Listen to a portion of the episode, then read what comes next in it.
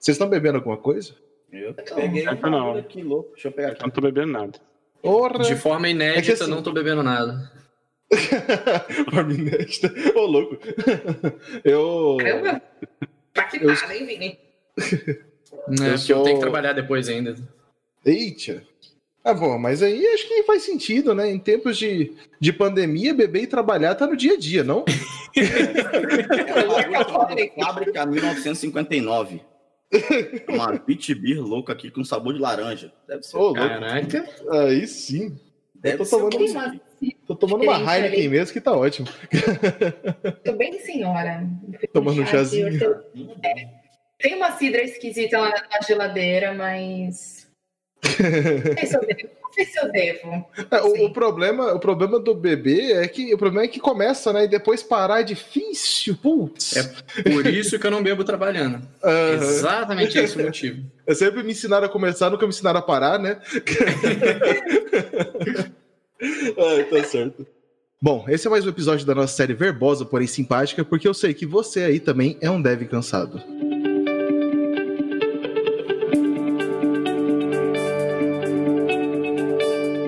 E antes de mais nada, vamos nos apresentar quem está participando hoje dessa nossa mesa redonda, importantíssima e muito aguardada por mim, mas já a gente fala sobre esse assunto. Quem tá aqui hoje com essa voz adentrando aos ouvidos dos nossos ouvintes?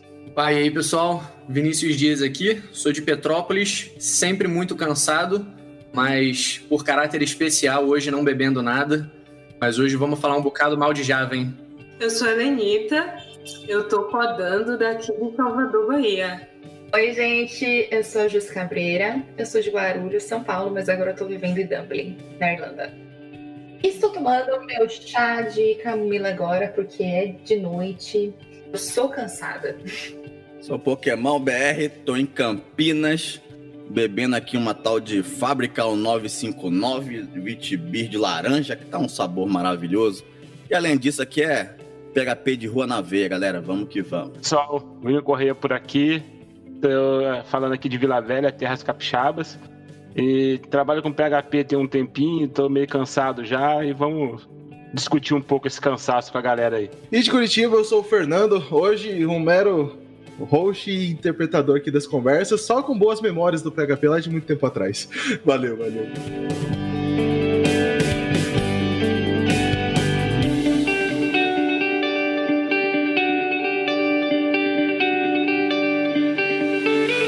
Pessoal, do que, que a gente tá cansado hoje em dia nesse nosso mundo? Eu tô cansado do pessoal chegar e ficar perguntando por que PHP em 2021, pô. Pô, vou ter sacanagem. Porque qualquer coisa nova, né, em 2021. Deixa eu trabalhar o que eu já sei, né? Caralho. É inacreditável. Por que não? Por que não PHP em 2021? Por que né? não PHP em 2021, real? Tá, Por que não Assembly em 2021 também? Ou Fortran? Aí Delphi? você tá forçando, né? Aí você tá forçando, né? Fortran? tá, Estamos é... internando e entregando nossas idades aqui, hein? Calma aí, ele não tem a galera. nossa idade, esse é o problema. Ele nunca acordou em Fortran. Nunca teve. Só conheço o Fortran das aulas de história. Exato. Olha aí, ó. Exato. Tem que fazer isso. É. E eu acho que assim, né? Tipo, acho que é bom, né? Pra, gente, pra quem não entendeu ainda, a gente vai falar hoje de PHP. Hoje é o dia de falar mal daquele episódio 5 de Java. É o dia da gente bater no pessoal do Java, que também zoou um pouco a gente lá.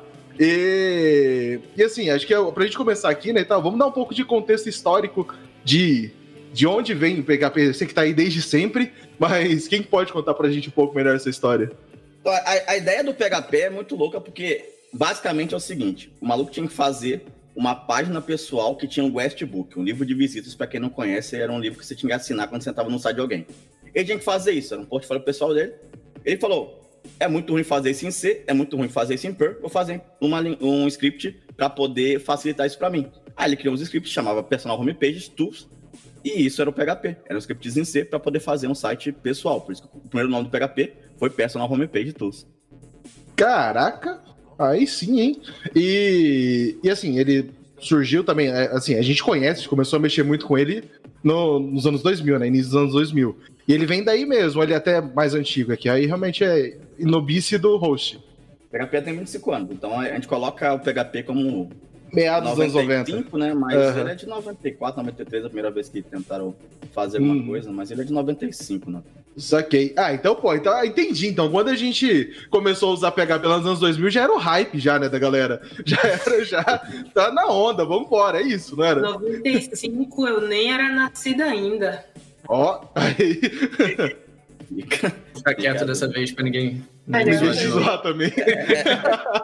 É, complementando isso que o Pokémon falou, é, o PHP nasceu para ser um- como se fosse um, um frameworkzinho de C, uma template engine de C, vamos falar assim, né?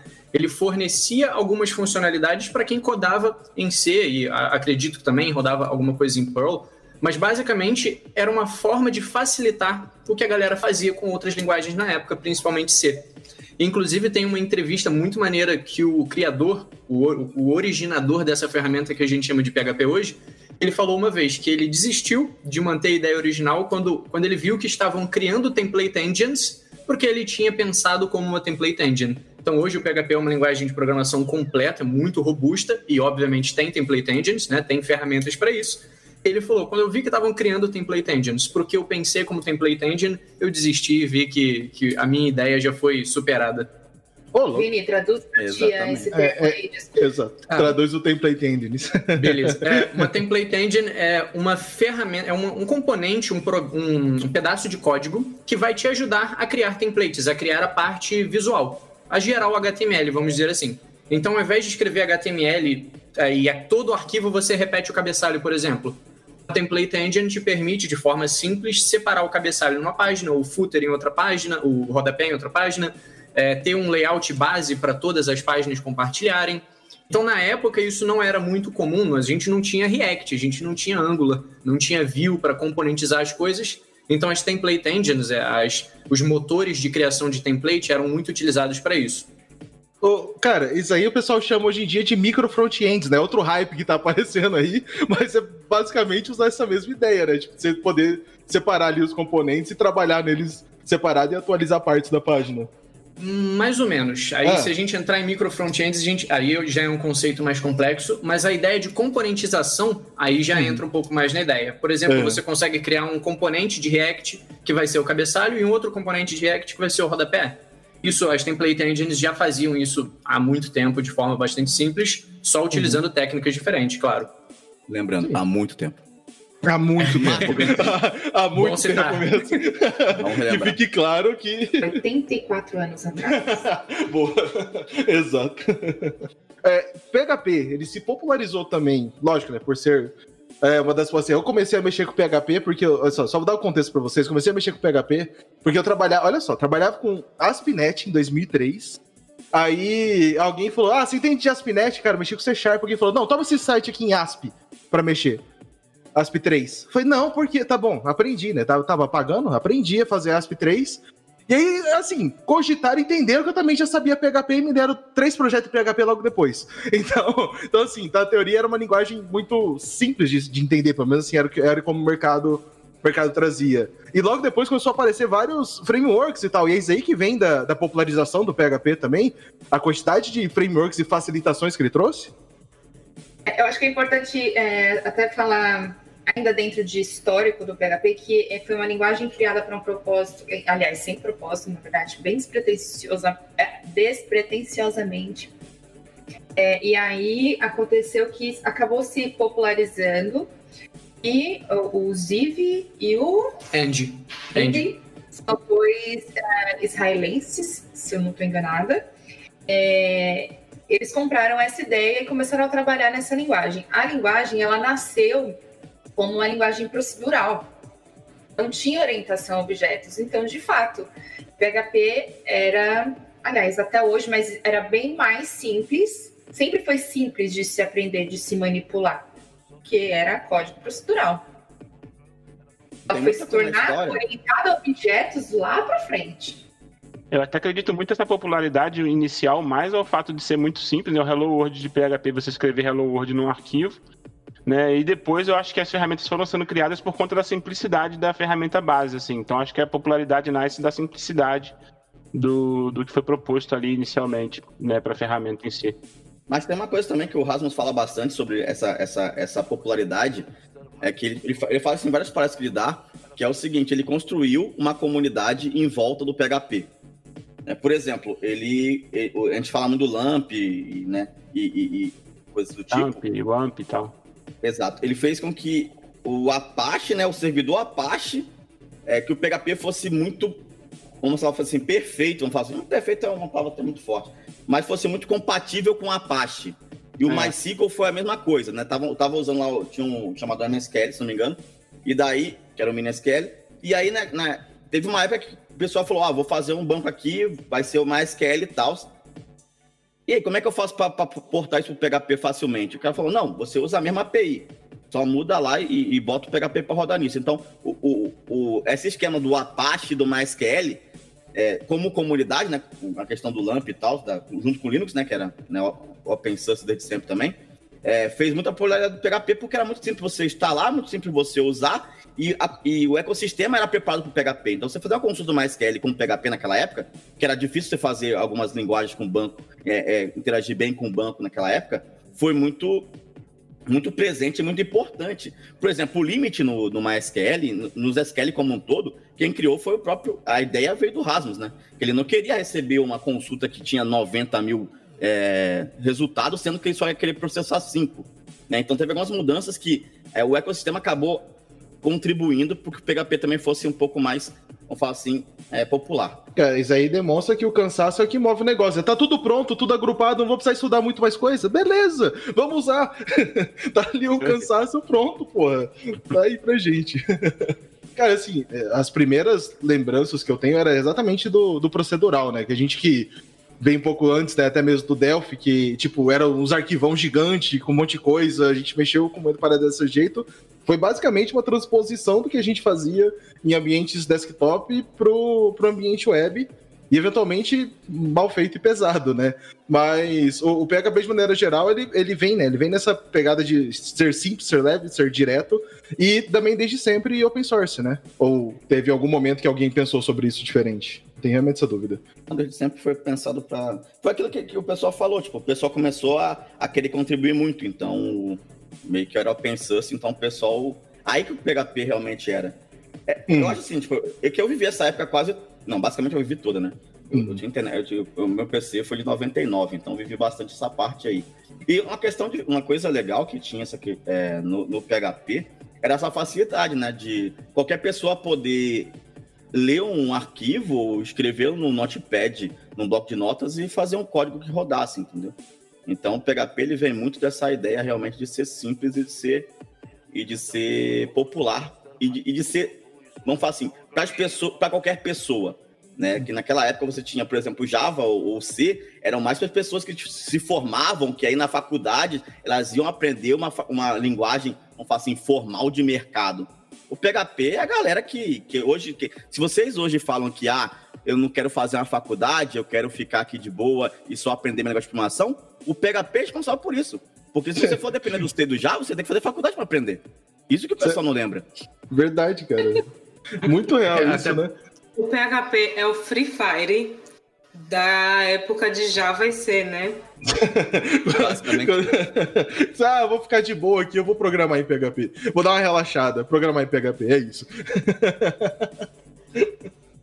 Excelente. E, e, cara, que hora que aparece, cara, esses grandes players que estão até hoje no mercado? Quando a gente fala de WordPress, sei lá, em alguma época, sei lá, 90% dos sites da internet estavam no WordPress, vamos dizer assim. E, e aí depois também aparecem outras coisas com outros focos, tipo, vem o, próprio Drupal também, que é, eu lembro de ter que ter mexido nisso aí em algum momento, mas em que momento que isso vem e aumenta ainda mais o alcance do, do PHP? É um momento assim, é, é, difícil de precisar. Acho que as ferramentas foram brotando assim, WordPress, Joomla, principalmente assim, são ferramentas mais para simplificar o uso. Né? Então, tipo, eu lembro já em 2006 eu já via Joomla e WordPress rodando por aí, na minha época de faculdade, 2006, 2009. Então, essas ferramentas já foram brotando no ecossistema, assim. Não sei se elas têm um marco específico, mas acho que à medida que o, o, o PHP fez isso que o, que o Pokémon colocou muito bem, se encaixou bem com um banco de dados simples de ser instalado, se encaixou bem com o Apache, que é o servidor web mais usado. Então, qualquer hospedagem de de baratinha, hoje, sei lá, de 1,99 você sobe PHP. Na hora que se popularizou, as ferramentas acabaram sendo implementadas justamente para simplicidade, né? Você vai lá, instala em qualquer servidor, tem muita hospedagem, tem muito recurso. Então foram sendo criadas muitas ferramentas, na época até tinha mais, assim.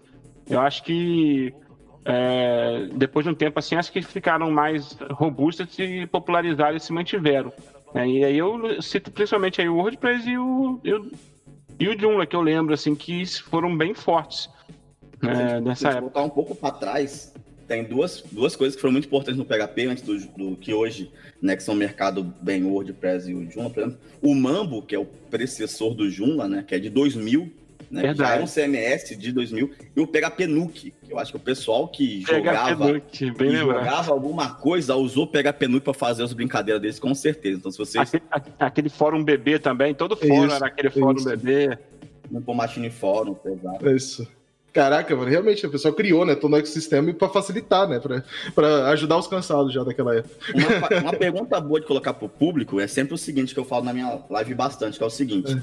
me diz um CMS que não é o Django, que é open source, que é de mercado, me diz um, um sistema de fórum que não é em PHP, e que é open source, que é de mercado, e me diz um e-commerce, uma plataforma de e-commerce que é, que é open source, que é de mercado, que não é em PHP. É, não, não tem. Difícil. Não tem, assim. LMS também, sistema educacional. Que quando começou a se popularizar o lance de, de empresas terem sites, de pessoas terem blogs pessoais, é, foi a hora que foi a oportunidade que o PHP teve de ser bastante utilizado. Sim, verdade. Então, assim, tipo, olhando disso, dessa popularização, da gente ampliar, é, começar muita gente usar e facilitar, aí começa a surgir os frameworks efetivamente que vai deixar o PHP mais é, enterprise, vamos dizer assim, né? Vai deixar ele mais próximo do que a gente conhecia já de alguns frameworks já existiam já, mas alguns frameworks já existiam em Java, algumas coisas já existiam já no mercado para outras linguagens, o pessoal vai começar a portar isso pro PHP de alguma maneira. E, e como foi, né, para vocês, tipo, ter tangenciado isso, quando a gente fala de Zend, quando a gente fala de Cake, quando a gente fala de, sei lá, N frameworks que apareceram aí no meio do caminho, e até daqui a pouco a gente chegar nos que estão vivos até, até hoje, né? Como que foi isso? Acho que antes mesmo de falar dos frameworks de mercado que surgiram mais interessantes, teve uma onda de que cada empresa tinha seu próprio framework, né? Eu, sei lá, não sei se eu falo por todo mundo, mas pelo menos eu já trabalhei em mais de um framework é, é, privado da empresa, um framework interno. Isso foi uma onda muito grande porque justamente a galera começava pequeno com PHP e as necessidades iam crescendo, iam subindo e PHP já naquela época já conseguia atender essa necessidade. Hoje nem se fala, mas na época já conseguia. Então a galera começava a organizar um pouco mais o projeto, até que chegava a alguns Frankensteins que se chamavam dos frameworks internos, né? Então acho que isso também foi uma, um momento importante para o PHP, onde cada um criava o seu framework e, e essa ideia de ter vários frameworks muito diferentes originou coisas que a gente vai falar mais para frente também. Então, antes de surgirem frameworks que facilitavam o trabalho, desenvolvedores de cada uma das empresas criavam seus próprios frameworks e era uma prática comum. E aí, de novo, não sei se eu falo por todo mundo, talvez a galera também tenha uma experiência parecida, mas isso também foi um marco interessante na, na vida do PHP. Eu quero contar como que era antes dos frameworks. Eu lance assim, ah, queria, eu lembro de uma situação específica, cálculo de datas, entre datas. Aí você procurava geralmente tinha meia dúzia de pessoas que postavam isso em seus blogs pessoais.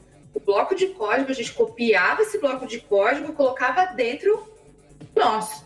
Então, essa era a vida. Então, o framework nada mais é do que é, a forma profissional de copiar e colar o código. Feito, Jus. Mas eu acho uma coisa que foi interessante também nesse movimento, né? O pessoal começou a criar seus próprios frameworks. E aí pessoal falou, não, vamos profissionalizar. E começou a tentar incorporar ferramenta mais enterprise, tipo Zend, assim. E foi muito rejeitado. Trouxeram o Zend Studio, não sei mais o que. E uma camada muito pequena dos desenvolvedores das empresas adotaram, assim. Acho que o pessoal não conseguiu se adaptar com esse ecossistema mais fechado, tipo estilo Microsoft, ou até mesmo Java, que tem um SDK e tem algumas ferramentas específicas para você poder trabalhar e tal. A galera rejeitou muito, assim, a comunidade estava muito é, direcionada ali ao open source, cada um fazer suas coisas. Então, foi difícil para um framework muito fechadão, muito quadrado, é, se posicionar E isso demorou muito tempo até sair dessa, desse período. Então ficou um período muito grande, igual o Vinícius falou, todo mundo fazendo seus frameworks, cada um tinha o seu. E algumas ferramentas de mercado, mas que elas não, elas não emplacavam, né? Elas não conseguiam se posicionar bem, porque a comunidade mesmo rejeitava. Chegava com um negócio muito complicado, o pessoal falava, isso aí é Java, estão já, já ficando o PHP, que não sei mais o que, e cortava na raiz, né? Então, é, acho que também motivou muito. Era um, era um, um, um ciclo vicioso, né? As ferramentas chegavam muito enterprise e a comunidade rejeitava, e aí fazia mais frameworks que demandavam uma ferramenta mais enterprise e um, um troll alimentava o outro infinitamente. Cara, é, só complementar o que eu falou, que é, tipo, é, é basicamente isso mesmo. É, e, e, que também complementar o que a Júlia falou no começo, o PHP nasceu, nasceu procedural, né? Então, até o PHP começar a pensar no que era orientador, orientação a objetos, os frameworks meio que, que não apareciam. Foi isso que o Will falou, tipo, o pessoal uhum. realmente rejeitava, o pessoal inclusive rejeitava que o PHP fosse é, orientado a objeto naquela época, tá? Tipo, é, por, por, muita, por muita decisão, por muita questão de, da própria comunidade mostrar que a gente está amadurecendo, a gente está evoluindo. Né? E um marco disso eu acho que é o PHP 5.3, que foi que trouxe o namespaces, que aí você, tipo, você deu aos frameworks a possibilidade deles existirem, ou de você não usar framework não se você quiser, através da componentização e do composer, né? Que o pessoal fala muito hoje de NPM e tal, né? Gestão de dependências, mas eu acho que o marco nessa questão de framework, além do que o Vinícius falou muito bem, a questão de todo mundo quer fazer o seu, né? A Jus falou, pô, o PHP realmente começou como é, procedural e com o tempo ele foi evoluindo. E o Will falou, tipo, essa questão do enterprise. Então eu acho que o composer foi meio que, tipo, ó, a gente pode não ser tão enterprise, mas trabalhar com, com qualidade e trabalhar com padrões. E a gente consegue fazer com que esses padrões, em geral, se tornem os frameworks que aí, aí sim a gente vai para evolução dos frameworks que a gente tem hoje em dia. A gente sai do famoso functions.inc.php para colocar, né, usar os frameworks de verdade. Eu entendo, o que eu tenho de visão desse momento, que, né, que eu estava também ali né, no meio desse, desse rolê, e empresas maiores que queriam usar uma linguagem, é, então até então, mais moderna do que o Javão que eles vinham usando desde sempre, eu olhava o PHP e falava, pô, mas não tem nenhuma empresa por trás que vai me dar suporte se, se der merda em alguma coisa. E eu acho que é aí que aparece o Zend, né? De trazer essa estrutura corporate dentro de uma linguagem, então, mais recente do, do que como estava sendo abordado, né? Aí a gente vê até hoje com próprios bancos de dados, né? Tem empresas que querem comprar um SQL Server, um Oracle da vida, porque tem uma empresa por trás que vai me responder e vai assumir a bronca se der merda em algum momento. E eu acho que o, esses frameworks mais corporate surgiram disso também, né? Dessa necessidade Sim. de enterprises. Sim, mas eu falo por mim, por exemplo, quando eu comecei a trabalhar com PHP forte mesmo, que foi em 2010, o Zend era a ferramenta, eu olhava os, os tutoriais assim de, de Getting Started lá e falava, não, eu não vou trabalhar nisso não, você é doido. Um rolê danado, uma opção de coisa para fazer, tô cansado demais disso aqui já. e não mexia, não. Eu demorei a começar a adotar um framework, a gente fazia os nossos mesmo, tava nem aí. Uhum. Ah, é. Eu acho como o Pokémon falou que existe a era pré-composer e a era pós-composer. E um, um, um dos motivadores para surgir que, o que permitiu o composer existir, né, que são as PCRs, que talvez a gente fale mais para frente, foi quando começaram a surgir alguns frameworks tentando aparecer de forma um pouco mais amigável, vamos dizer assim. Se eu não me engano, foi na época do primeiro Cake, do, do primeiro Code Igniter.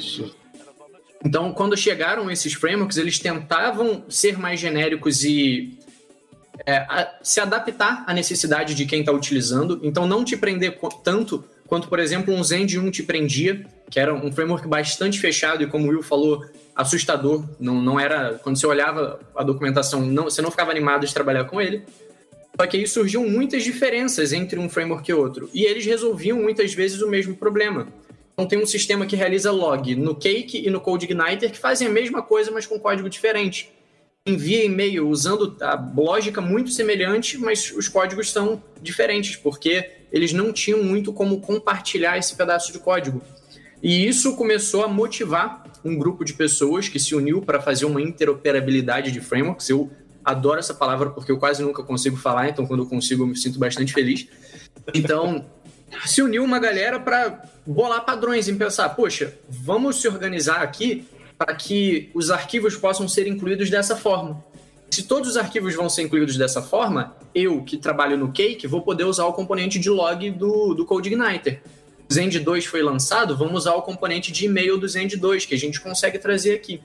E em cima disso, é, surge essa ferramenta maravilhosa que, inclusive, é, eu que trabalho com JavaScript e PHP também, eu, eu falo sem, sem medo. Composer é um dos, é um dos gerenciadores de dependência mais poderosos do mercado. Não é só do PHP, tipo assim, comparando com NPM, comparando com Maven, comparando com Gradle, o Composer é muito poderoso. Então ele surge para resolver inicialmente um problema simples de instalar dependências, de você poder utilizar de forma mais bem gerenciada um componente de log do CodeIgniter no sistema, no framework do Cake PHP um sistema de e-mail do Zend no código do CodeIgniter. Então ele surge para isso, mas ele muda completamente a forma como a gente pensa em PHP. Então existe a era pré-composer e a era pós-composer. Muito bom, Vitor. Até é bom falar um negócio para você que é o seguinte, ó. Como é que as pessoas devs PHP tiram foto? Vixe. Composer.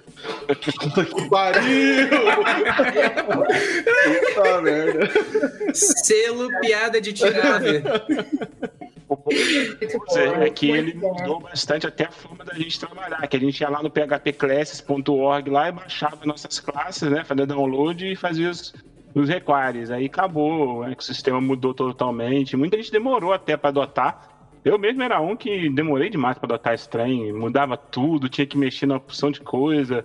E foi difícil de, de, de me acostumar com essa interoperabilidade toda e pensar no ecossistema de uma forma menos é, puxando pro meu lado, tipo assim, ah, eu quero a chave aqui, eu quero a chave colar, eu quero meu método assim, quero escrever o código assado.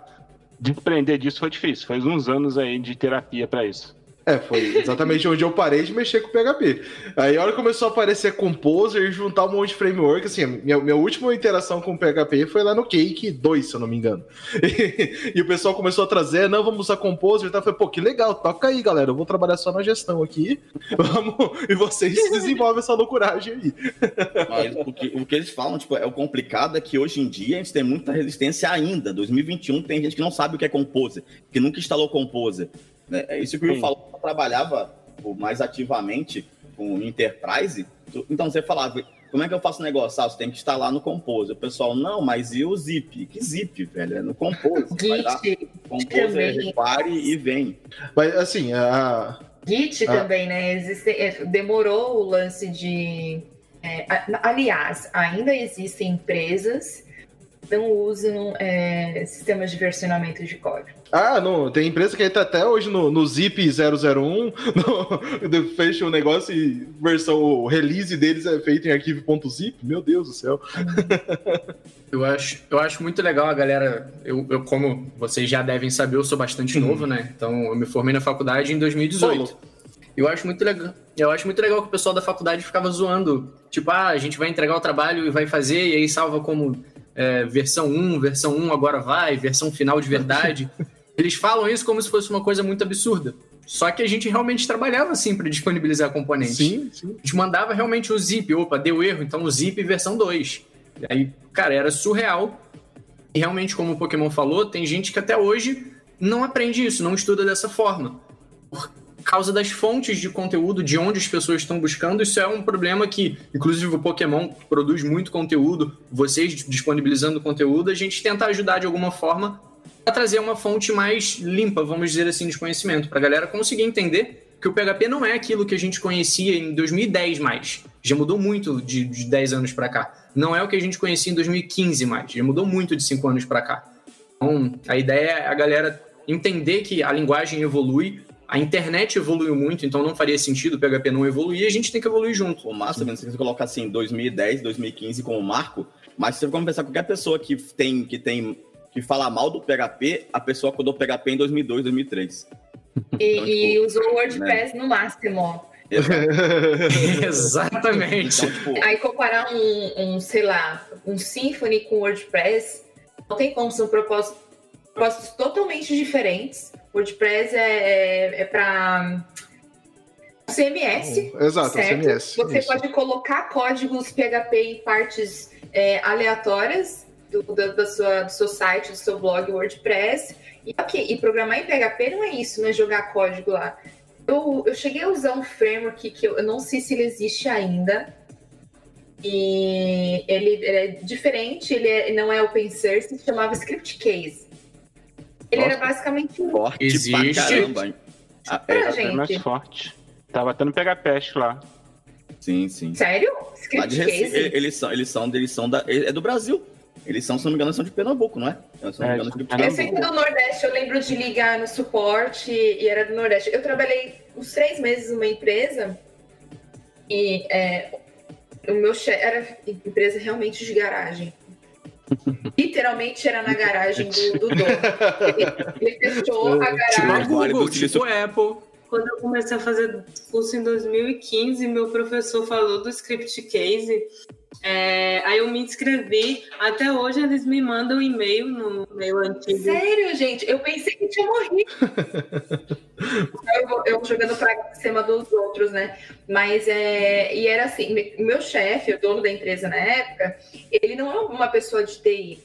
Ele conseguiu construir uma aplicação inteira e vender por um dinheiro muito alto para empresa bem grande, famosa no Brasil. Ele mal tocou em código, assim. E aí ele me contratou porque tinha uma atualização de versão e ocorreram algumas incompatibilidades que precisavam ser corrigidas com PHP puro mesmo. Então eu tinha que entrar numa parte específica do código, é, numa janela, era tipo um campo de texto mesmo. Achava aquele campo de texto de onde eu precisava alterar e digitava um código PHP lá dentro. Cara. E pensando hoje, isso era o quê? 2009? É, isso era em 2009. Eu estava no meu último ano de faculdade. Se a gente for comparar o PHP, o que ele é hoje com isso de 2009 e o que era para trás, é totalmente diferente. Não é sair jogando código em qualquer lugar. Tem essa liberdade, sim, existe essa possibilidade, mas não é tudo que a linguagem tem. Na verdade, é, um, é um- uma pequena parcela da linguagem. Assim, é que aí o pessoal fala, né? ol- Olhando pra isso, é o que? O PHP ele permite qualquer dev fazer a cagada que for no código. Mas que- é que o pessoal fala do PHP, mas qualquer linguagem é desse jeito, né? Você pode fazer uma cagada homérica em Javão lá, com tudo as restrições que ele tem, tá ligado? Só o Rust não deixa, velho. Rust é chato pra cacete, não usem Rust. Fora o Rust, qualquer linguagem permite. Eu Exato. costumo falar que eu, eu consigo escrever código ruim em qualquer linguagem, cara. Código ruim a Exato. gente faz, isso a gente é mestre. Verdade. Se a Não, gente tá cansado, a gente faz qualquer coisa.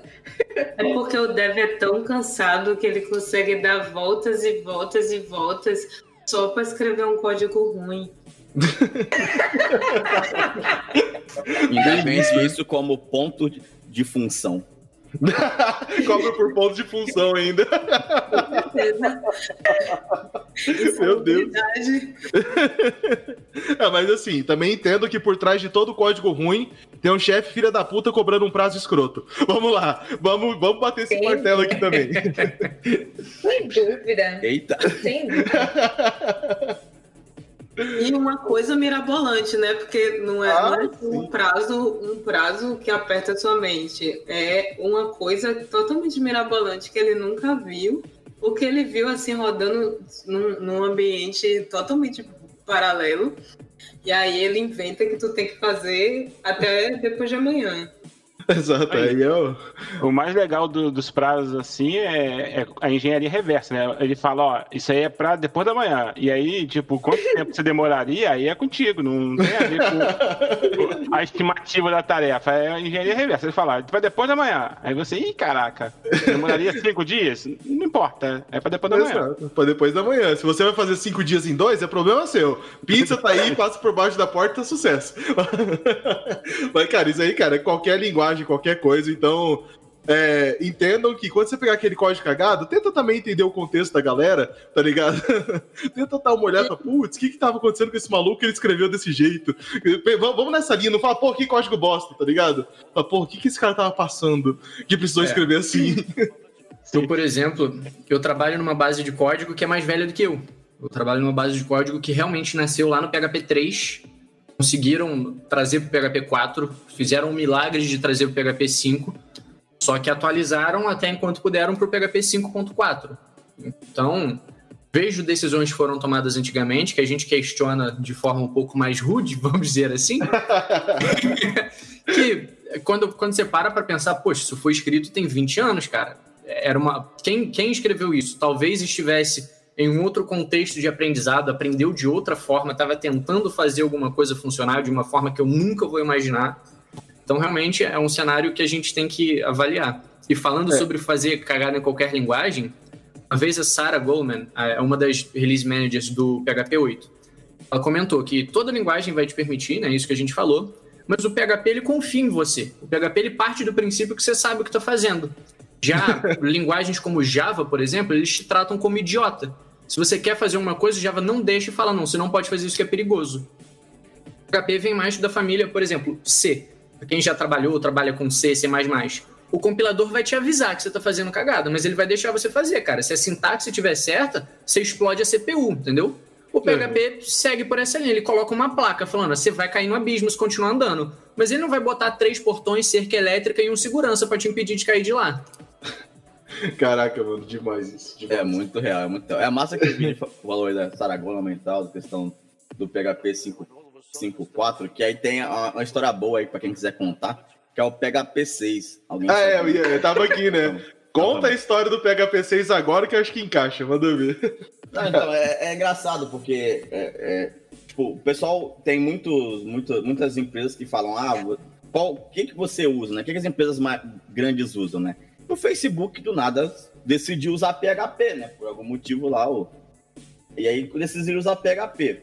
E o Facebook tava crescendo muito naquela época, né? Numa época aí do, do PHP, tava PHP 5.6, ele PHP 5.5 por 5.6. Tava crescendo bastante. E o PHP ele queria implementar um negócio chamado Unicode, que é o quê? Para permitir emoji, basicamente, né? Um negócio que permite emoji, você usar emoji na, no PHP. Inclusive, hoje você pode usar emoji como variável se você quiser. Pode ser como emoji se você quiser, você cria uma variável em PHP. Mas naquela época estava querendo implementar isso. E, e o hype para implementar aquilo estava tão grande que o pessoal começou a escrever livro. Escreveram livro, botaram na Amazon, é, PHP 6, dominando, é, tópicos avançados do PHP 6. Só que, tipo, a linguagem nem existia. Né? E tinha essa pressão do Facebook, ele estava querendo muito que o PHP fosse tipado, por exemplo, e ele queria forçar isso muito para a comunidade. Nesse, nesse meio tempo, a comunidade estava crescendo bastante, o pessoal do Core estava tava tentando pensar no PHP mais performático possível, e estava tendo um projeto chamado PHP NG, que é o PHP Next Generation. Né? E essa era a ideia do PHP. E aí, foi tanta pressão, tanta zoeira, o que, que o pessoal decidiu fazer? decidiu abandonar o PHP 6, pegou tudo que era questão de performance que o Facebook tinha, tinha ajudado, que a gente podia ser implementar no PHP, o pessoal implementou. O PHP continua naquela época sem ser, né, sem ter tipagem estática, ele não tem tipagem estática hoje, mas você consegue hoje pelo menos tipar do, do modo que você consiga restringir algumas coisas na, na, na aplicação, depois o, o Vini fala melhor isso do que eu. É, mas o engraçado foi isso, tipo assim, pivotou o PHP 6, mas tem camisa, tem livro do PHP 6, tem um monte de coisa que o pessoal falou sobre PHP 6, tipo, mas a linguagem em si, a versão da linguagem não existe. É, existe PHP 5. Qual que é o 5.4? 5.6. 5.6 e depois é o 7. 7. Exato. Caraca, mano, que excelente. excelente história. Foda-se o Facebook. Nessa brincadeira nasceu lá o HVM, a linguagem o hack e tudo mais. O que, que é isso? Explica um pouco mais sobre essa linguagem. É que o, quando teve essa brigaiada toda que o Pokémon falou, o, o Facebook não torceu, né? Não deixou o braço dele se torcido, né? Não deu o braço a torcer. Ele continuou e aí criou seu próprio interpretador, o HVM, com a linguagem hack, e seguiu como se fosse uma branch do PHP que eles começaram a manter. Então, é uma linguagem interpretador que hoje eles só têm incompatíveis. Durante muitos anos rodou, é, o, HV, o HVM ainda rodava PHP, mas agora ele não roda mais né, nada de PHP, tiraram o suporte total, e aí são duas linguagens praticamente diferentes, assim. Exato. Mas ainda tem muita coisa no, PHP, no Facebook que roda em PHP puro mesmo, mas... Tem ainda tem? No hack tem. Caraca. Muita coisa. Muita o... coisa. O Stories, até um pouco tempo atrás, Stories Web era. Ainda é PHP, né? Mas você conseguia ver lá o Stories, não sei o que lá, ponto PHP. Tipo. Caraca. Mas aí não era só as chamadas iniciais e todo. Tinha um back-end maluco por trás que rodava outra linguagem? Não, ainda tem. O Facebook é um, é um monorepo, cara. Tem de tudo lá. Não tem ideia. Entendi. Entendi.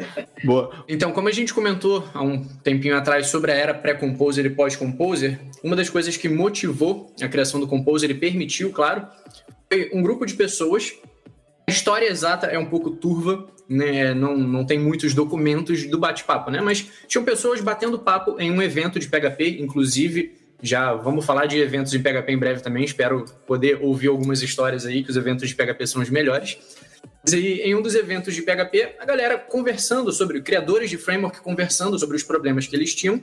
Então eles decidiram criar um padrão para que o autoload, ou seja, a forma como você carrega classes no PHP, por exemplo, fosse unificada, para que cada framework não implementasse sua própria forma de carregar classes, de carregar arquivos. Então, assim surge o que é conhecido hoje como PSR 0.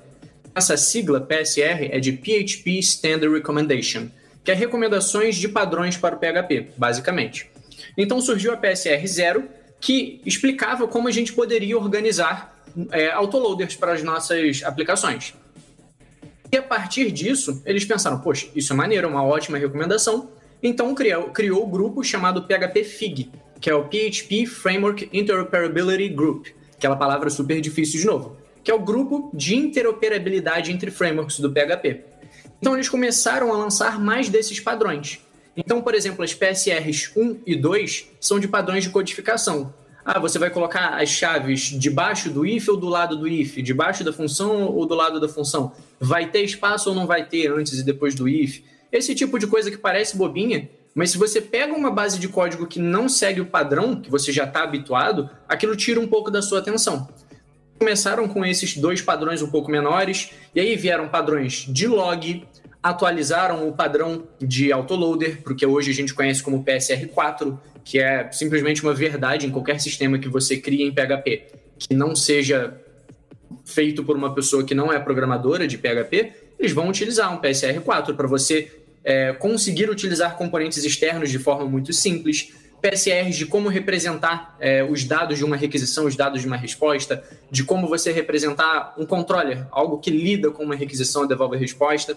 Então, as PSRs surgiram de uma forma muito simples, mas hoje cresceram de forma absurda. Se não me engano, já tem algo próximo de 20 PSRs, ou seja, 20 recomendações, seja de logger, de interface de alguma coisa, de padrões de codificação, então, existem diversas recomendações para você conseguir ter uma aplicação em PHP que converse com outras aplicações de forma simples. Então, toda aquela história que eu comentei de que o Cake poder usar o, o enviador de e-mail do Symfony e o CodeIgniter e conseguir enviar, é, conseguir utilizar um sistema de log do, do Zend, utilizando as PSRs, do, é, das quais o Composer faz uso para conseguir automatizar isso tudo, foi possível a gente ter, por exemplo, sistemas hoje em dia é, se eu não quiser, ah, eu sou, sou programador mais raiz, eu quero controlar literalmente tudo que tem na minha aplicação, eu não vou usar nenhum framework. Eu posso facilmente instalar um componente para gerenciar as rotas do meu sistema, um componente para gerenciar o log, um componente para é, se comunicar com o banco de dados, eu posso facilmente gerenciar isso tudo.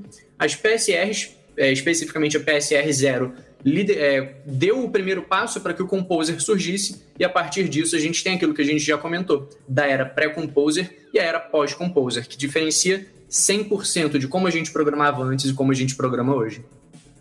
É legal, lembrar disso aí também, que tipo, o Laravel ser reescrito em cima do Symfony hoje em dia foi também por causa das PSR, né? Que ele conseguia fazer com que qualquer, qualquer framework converse entre si, né? Então, é, é massa Exato. ver como que chegou a esse nível a questão dos PSR, de realmente você ter alguns frameworks ou alguns componentes que ele tem componentes específicos de um framework ou tem de qualquer um, né? Tem muito projeto, tem um componente do Laravel, um componente do Symfony, um componente do Zend e tudo mais. Do Zend não, no Laminas agora, né?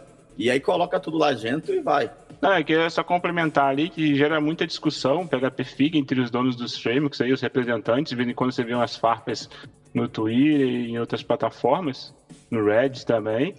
Mas é uma coisa que tá firme e forte, tá evoluindo. Tipo, saiu o PHP 8, a PSR 12 foi aprovada, com modificações do code style padrão, né? Tem alguns drafts lá ainda, acredito eu. Então é uma parada que não tá morta, ela segue continuamente sendo atualizada e meio que gerenciando o alto nível assim, do ecossistema, né? O PHP tem ali o instrumental da linguagem básica, mas o ecossistema ele acabou sendo criado em cima do instrumental, e aí é aquela coisa da galera que quer trabalhar numa linguagem mais robusta, num alto nível né, de, de programação, assim, com alguns padrões de qualidade, ela vai para esse, esse, outro patamar. Então, é como se tivesse meio que um gap, né? Um, um, intervalo gigante, um abismo entre a galera que usa o instrumental da linguagem de forma procedural, estilo anos 2000, e a galera que está acompanhando é, essa interoperabilidade todas essas ferramentas nesse formato né, que o PHP Figma tem. É, tem, tem uma. O Gu comentou isso e rola mesmo é, umas, uns pequenos entendimentos, inclusive, né? Tentando uma pequena treta, porque eu gosto de fofoca, não sei vocês, mas o Symfony, eles não seguem totalmente mais as PSRs. Se eu não me engano, PS, se eu não me engano, é a PSR de é, HTTP é, Communication. PSR 7. É a PSR 7 de mensagens HTTP, né? Isso, de mensagens HTTP. Eles não seguem é, exatamente. O que não quer dizer que a gente está descredibilizando padrões, recomendações de padrões PHP. É, realmente foi muito importante, porque antes disso é, a, a, empresa, o projeto, precisava fazer uma escolha. Se ia ser framework próprio, se ia ser um Zend, se ia ser um Igniter, se ia ser um Symfony ou Laravel. Hoje em dia, é, devido a isso, a gente tem a possibilidade de ter a componentização das coisas e, usar isso de boa. Mas é, é um bom guia de referência para quando você quer começar a construir alguma coisa, exemplo, um pacote de rotas, um pacote de até de, como eu te falou, de, de mensagens HTTP. Você olha lá, existem as interfaces, mas não quer dizer que você seja obrigado a usar, até porque nem o Symfony está usando 100%. Até pelo eu nome, acho né, que essa... recomendações. Recomendações, não exigências, exatamente. É, essa treta é, é legal. Por exemplo, o, existe uma PSR que provê interfaces de log. Por padrão, o Symfony ele permite, você consegue depender dessa interface de log, mas na documentação o padrão lá é uma interface diferente. E o que, que aconteceu? É, teoricamente, os, é, os líderes de cada um dos frameworks participariam desse grupo de interoperabilidade para tomarem decisões em conjunto. Só que a liderança do Symfony estava discordando de algumas decisões, então eles decidiram sair desse comitê de decisões e o que eles fazem hoje é: olha, eu tenho meu componente de mensagens HTTP. Eu vou prover para você uma, um padrão, uma bridge, né, um, algo que permita que você utilize meu componente utilizando, é, seguindo essa PSR. Mas por padrão, eu não vou me preocupar com isso. Vou te fornecer aqui a documentação de como realizar log no meu framework. E se você quiser, tem aqui um outro link que mostra como você aderir à PSR de log. Mas por padrão, eu não vou me preocupar com isso. Então, é interessante ver como a gente evoluiu de algo tão simples, que era só uma forma de você incluir arquivos de forma padronizada, para hoje ter até briga entre criadores de framework de como você vai fazer determinadas coisas. É engraçado que eu, assim, antes, né, tipo, foi, ah, não sei exatamente o que é PSR, PSRs, e eu saí, né, fui, fui pegar o negócio e eu voltei e eu continuo não sabendo, mas tá ótimo. Tamo aí pra isso. A hora que, a hora que alguém editar, eu vou ouvir o episódio e eu vou saber o que é PSR. Tá ótimo. Vai ser uma surpresa. Assim, eu... Aí eu ia estragar a surpresa, então eu vou deixar. tá bom, tá Assista o episódio pra saber o que é PSR. Exato, vou ter que ouvir o episódio inteiro três vezes, porque. Nada, a explicação é simples, a explicação é simples. Tá bom. Não, não, é que eu faço, eu, eu ouço na, durante a edição pra fazer validação, então realmente eu ouço geralmente os episódios três vezes. Ah, saquei, saquei, saquei. Uh, tá bom, vamos lá, e causos? As recomendações é que é, a gente pode, como programador, né, construir algo muito bom e muito rápido e que dê para entender, assim, né, que alguém chegue depois de, sei lá, três, quatro anos, leia aquilo ali e entenda, ou escrever um negócio muito louco que nem você, depois de três dias, entende, mas que funciona Mas, mas assim, mas que desenvolvedor entende que ele escreveu três dias depois? Não sei, não sei que nível de desenvolvedor vocês são, mas porra, eu não lembrava nada. Cadeiras à parte, é, um, eu, eu programo PHP desde talvez, deixa eu pensar, 2006, eu acho. 2006, 2007. A maior parte desse, dessa minha trajetória foi mexendo com PHP procedural mesmo. Fui aprender orientação a objetos bem, bem, bem mais lá para frente. E aí, um, não, não é assunto novo, mas, é, digamos, dentro da, da, da, minha, da minha bolha, comecei a, a, fazer as coisas de um jeito melhor, ou tentar, pelo menos, ou saber que eu estava fazendo coisa errada, né? Porque às vezes a gente está fazendo coisa errada sem saber que está fazendo. E é, agora eu sei que eu estou fazendo errado.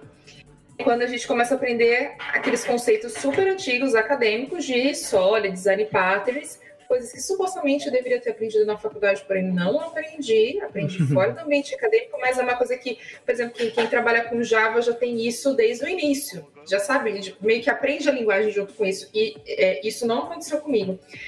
Mas é, quando a gente começa a implementar esse tipo de coisa, é, esses tipos de conceitos e paradigmas, é, não importa SR, framework que a gente está seguindo. É, a gente está seguindo uma coisa que já foi discutida, tem sido discutida, é um assunto que está sempre em evento é, que a gente frequenta.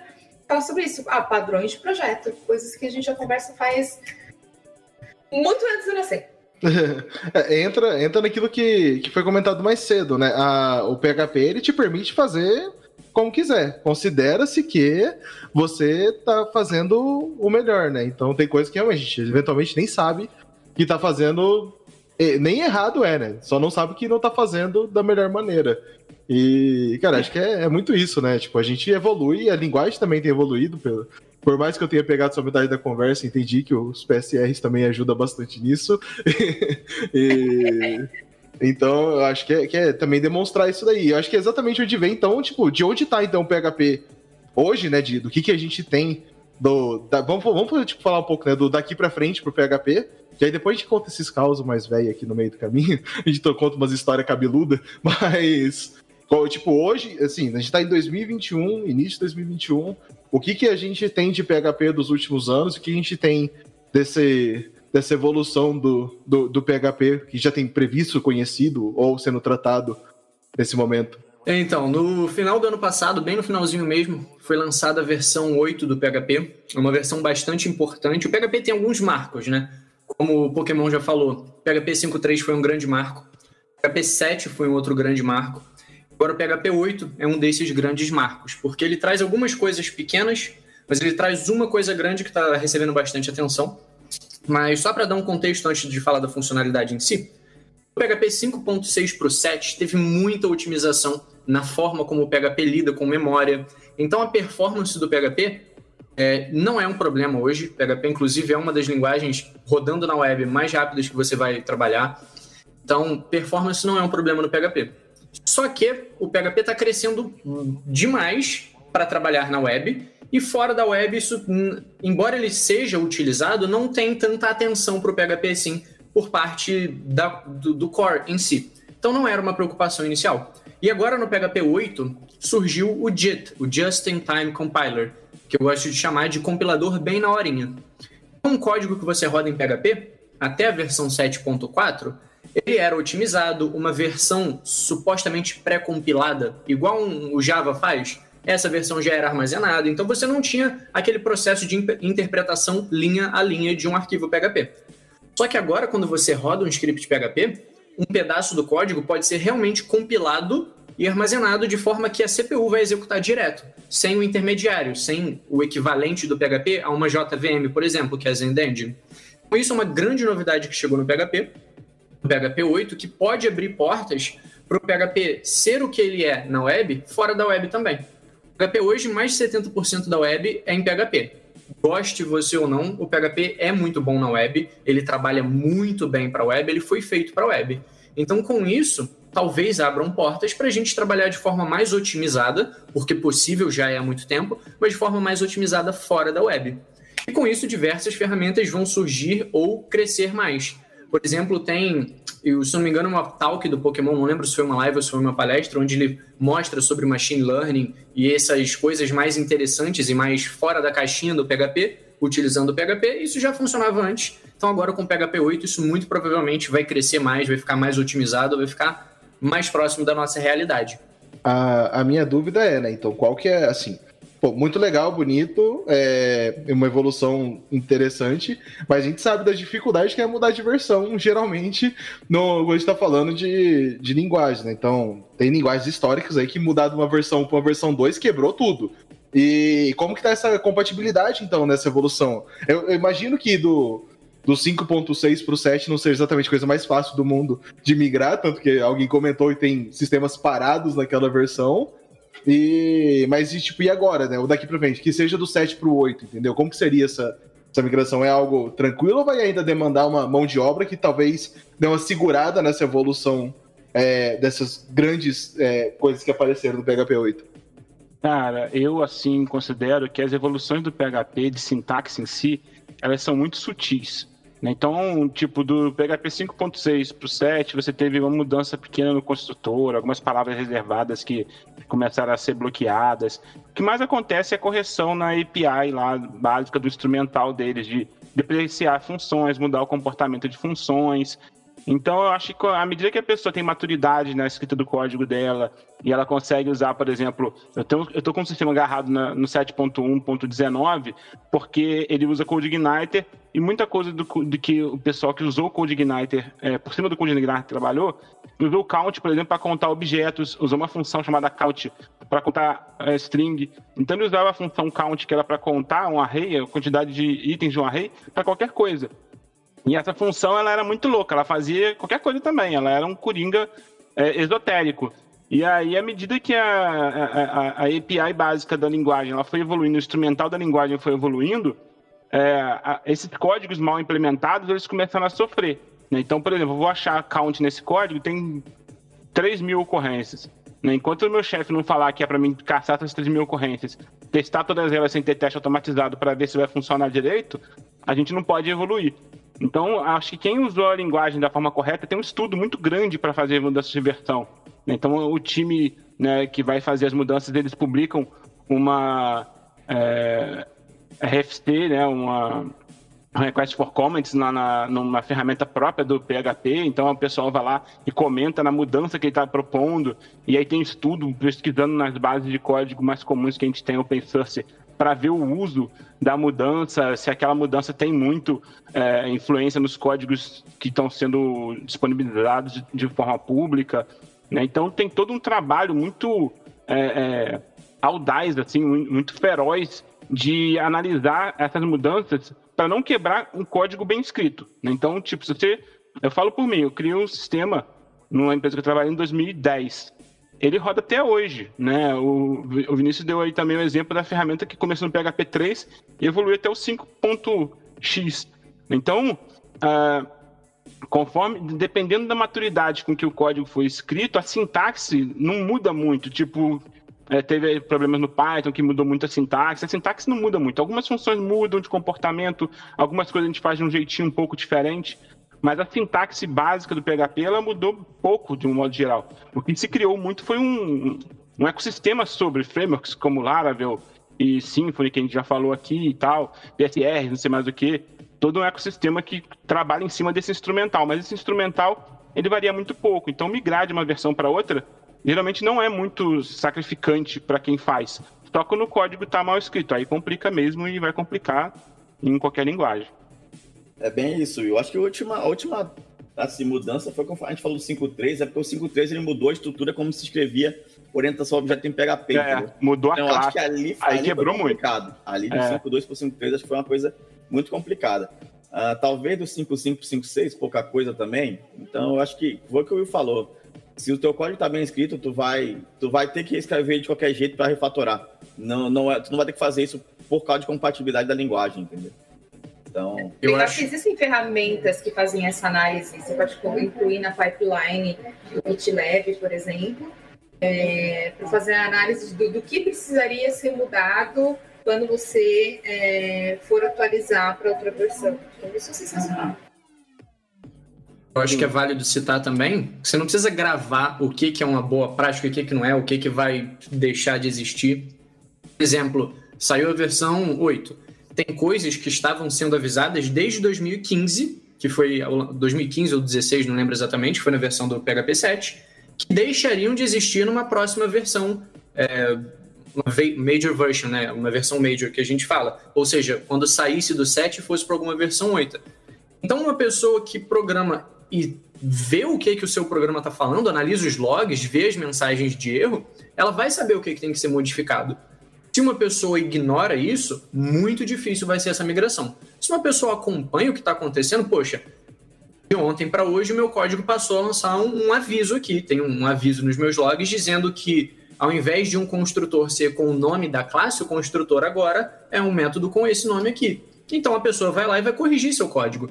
E mudanças assim, existem ferramentas que fazem automaticamente. Você bota para rodar, ela muda seu código.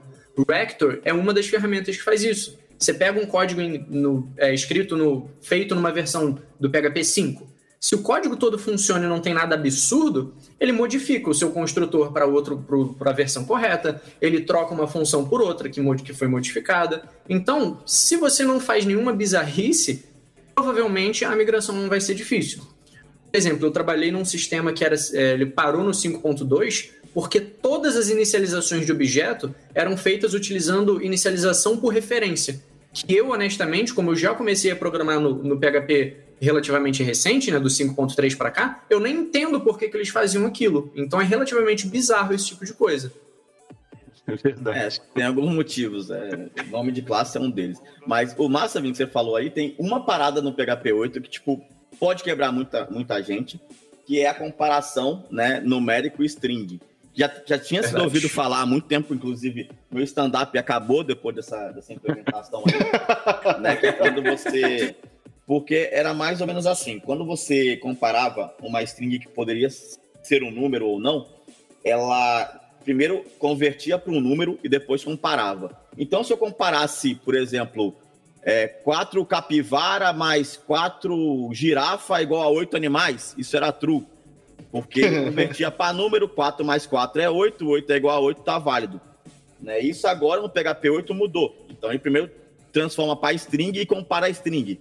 Então essa comparação não é mais, não é mais é, true, né? No caso, se fosse, por exemplo, se você, a string ela é convertida para zero. Então se eu botasse tipo assim, será zero mamões mais zero zero maçã é igual a pamonha. E era true, tipo, entendeu? Por causa que quando é você considerado se, números... come... se a string começasse com um número, era considerado o número que começava. Uhum. Exato, exato. Ela convertia para número. Zero. Exato. Aí hoje em dia não. Hoje em dia ele converte pro... hoje em dia ele converte para string. Então ele compara a string e nesse caso os números não são desse jeito não não, não acontece mais isso. Mas tem toda uma tabela verdade, né, que, que, que eles têm para mostrar como é que são essas comparações agora. Então, se você, no caso, fizesse código que é, aplicasse essas comparações meio que, né, que a gente sabia que eram estranhas, porque isso eu faço isso como piada mesmo, é, pode ter problema no seu código. É, se você usava isso como uma feature, você além de ousado, agora tem que ter um trabalho de refatorar. Exatamente. Ousado é uma ótima palavra. Você quer perguntar quem que usa um negócio desse, tipo, de propósito, né? Quem que faz uma dessa? É, muita Inclusive, gente, cara, muita gente, não tem ideia, muita gente. Caraca, mano, sério. Pior que é sério. Então, mas assim, aí hoje em dia, então, quando a gente tá falando de usar o PHP atual, a gente tá falando então também de usar coisas que estão comum no mercado, né? Então, quando a gente fala de testes automatizados, ou dos próprios testes unitários, mesmo que lá atrás existiam diversas maneiras de fazer isso, hoje em dia a gente segue um. um segue, a gente tem né, PSRs para isso, né? Então hoje em dia a gente sabe exatamente também é, a melhor maneira de fazer isso. De usar um Docker, de, de usar mente o que também facilita a vida de muita gente. Sim, sim. Tem, tem tido uma frequente é, convergência né, para algumas ferramentas. Então, você vai fazer teste unitário, você vai usar o PHP Unity, né? Você vai fazer é, o teste de integração, geralmente os frameworks já têm a sua própria abstração. Então, tem tido uma tendência a ter uma uh, centralização mesmo, assim, de forma de fazer. Então, os frameworks estão começando a vir já com Docker Compose e YAML junto com o seu boilerplate padrão, né? O Laravel incorporou isso recentemente também e tal. Então tá tendo, tá rolando muito isso também no, no PHP agora de ter um, um, um, estilo específico assim de se fazer as coisas, sabe? Uhum. Eu acho que é muito importante também falar, igual a Jussi falou há algum tempinho atrás, que a gente vai aprendendo PHP e depois a gente tem que aprender boas práticas de programação, Solid, é, DDD, essas coisas. É muito importante falar que a gente que, nós que somos pessoas programadoras, a gente trabalha com o desenvolvimento. A gente precisa se atualizar, a gente precisa estudar, isso é, é um ócio do ofício. A gente, a gente se sujeitou a isso quando a gente decidiu ser programador. E, por exemplo, testes, infraestrutura, como você organizar um, uma, um cluster de servidores, esse tipo de coisa. Vou puxar mais para o lado de testes, que aí realmente é indiscutivelmente a responsabilidade de uma pessoa que está desenvolvendo. Isso independe de linguagem. A boa prática de, de criar um teste em Java é a mesma de criar um teste em C Sharp, é a mesma de criar um teste em PHP. Se a linguagem utiliza o mesmo paradigma, você vai criar o teste da mesma forma. E aí existem os padrões, é, Arrange, Act e Assert, que é um padrãozinho de como você organizar seu teste. Existem as tabelas de equivalência para você saber o que vai testar. E isso não importa se você está codando em C++, se você está codando em C Sharp. São técnicas que você precisa conhecer como pessoa que desenvolve.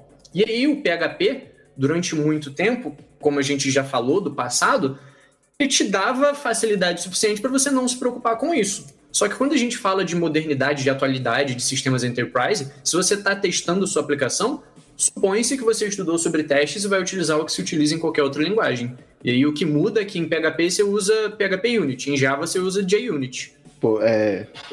É, cara, mas assim, aí é a pergunta de, de um milhão de dólares, né? O mercado está aplicando isso, porque também assim, né? Devs cansados é isso, né? A gente está falando da realidade.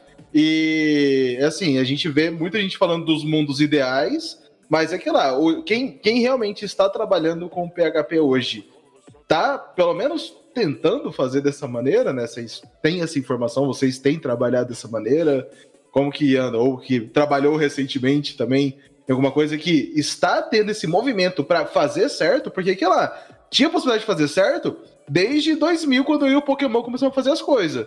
E, e hoje em dia, entendeu? Ah, tipo, não fazia. Então, e aí? Como que tá isso hoje? Eu acho que existe é, essa tentativa, essa intenção de fazer as coisas certas, e aí eu entro com, um, com algo que foi um divisor de águas na minha carreira, de fato, que foi começar a participar de eventos e comunidades. Porque é, eu comecei a ouvir e estar com pessoas que estavam fazendo as coisas diferente como eu estava fazendo. Então, é, eu acho extremamente importante toda vez que alguém me pede uma, um conselho a respeito de ah, como começar a programar, como entrar na área de TI, eu sempre falo, procura a comunidade é, mais próxima do seu estado, é, ou então, às vezes, do, do país. É, o PHP tem algumas comunidades do estado mesmo, e a gente se comunica bem. Comunidade de PHP é só amor. Eu quero dizer isso. Uhum. É, existem é, tem PHP Wima, tem PHP SP, PHP é, RJ, é, PHP do Rio Grande do Sul, o PHP é, com rapadura no, no, Nordeste. Então, assim, procurar essas comunidades e Estado tem seu próprio grupo e tal. Hum? Quase todo estado tem seu próprio grupo de. É, quase todo estado tem. Tem PHP Wiman, preciso falar, PHP Wiman também.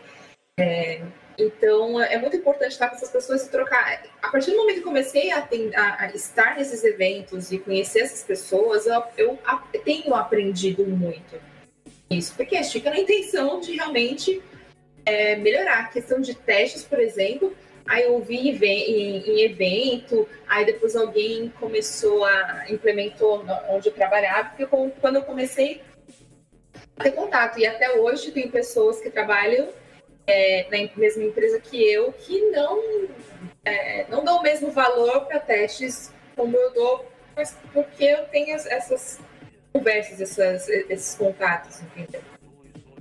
Mas a empresa, ela incentiva isso? Porque também, claro, não adianta nada você não. fazer teste e o seu colega do lado não, né?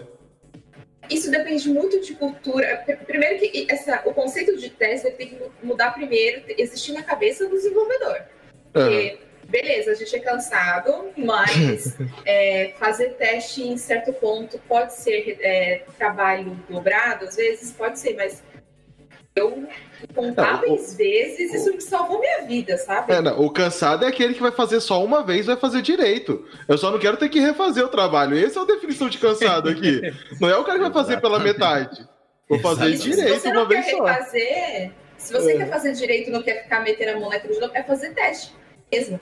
Toda vez que eu tenho um bug, por exemplo, para consertar, eu primeiro construo o teste que vai é, ter certeza de que isso não vai acontecer de novo, depois eu aplico a correção.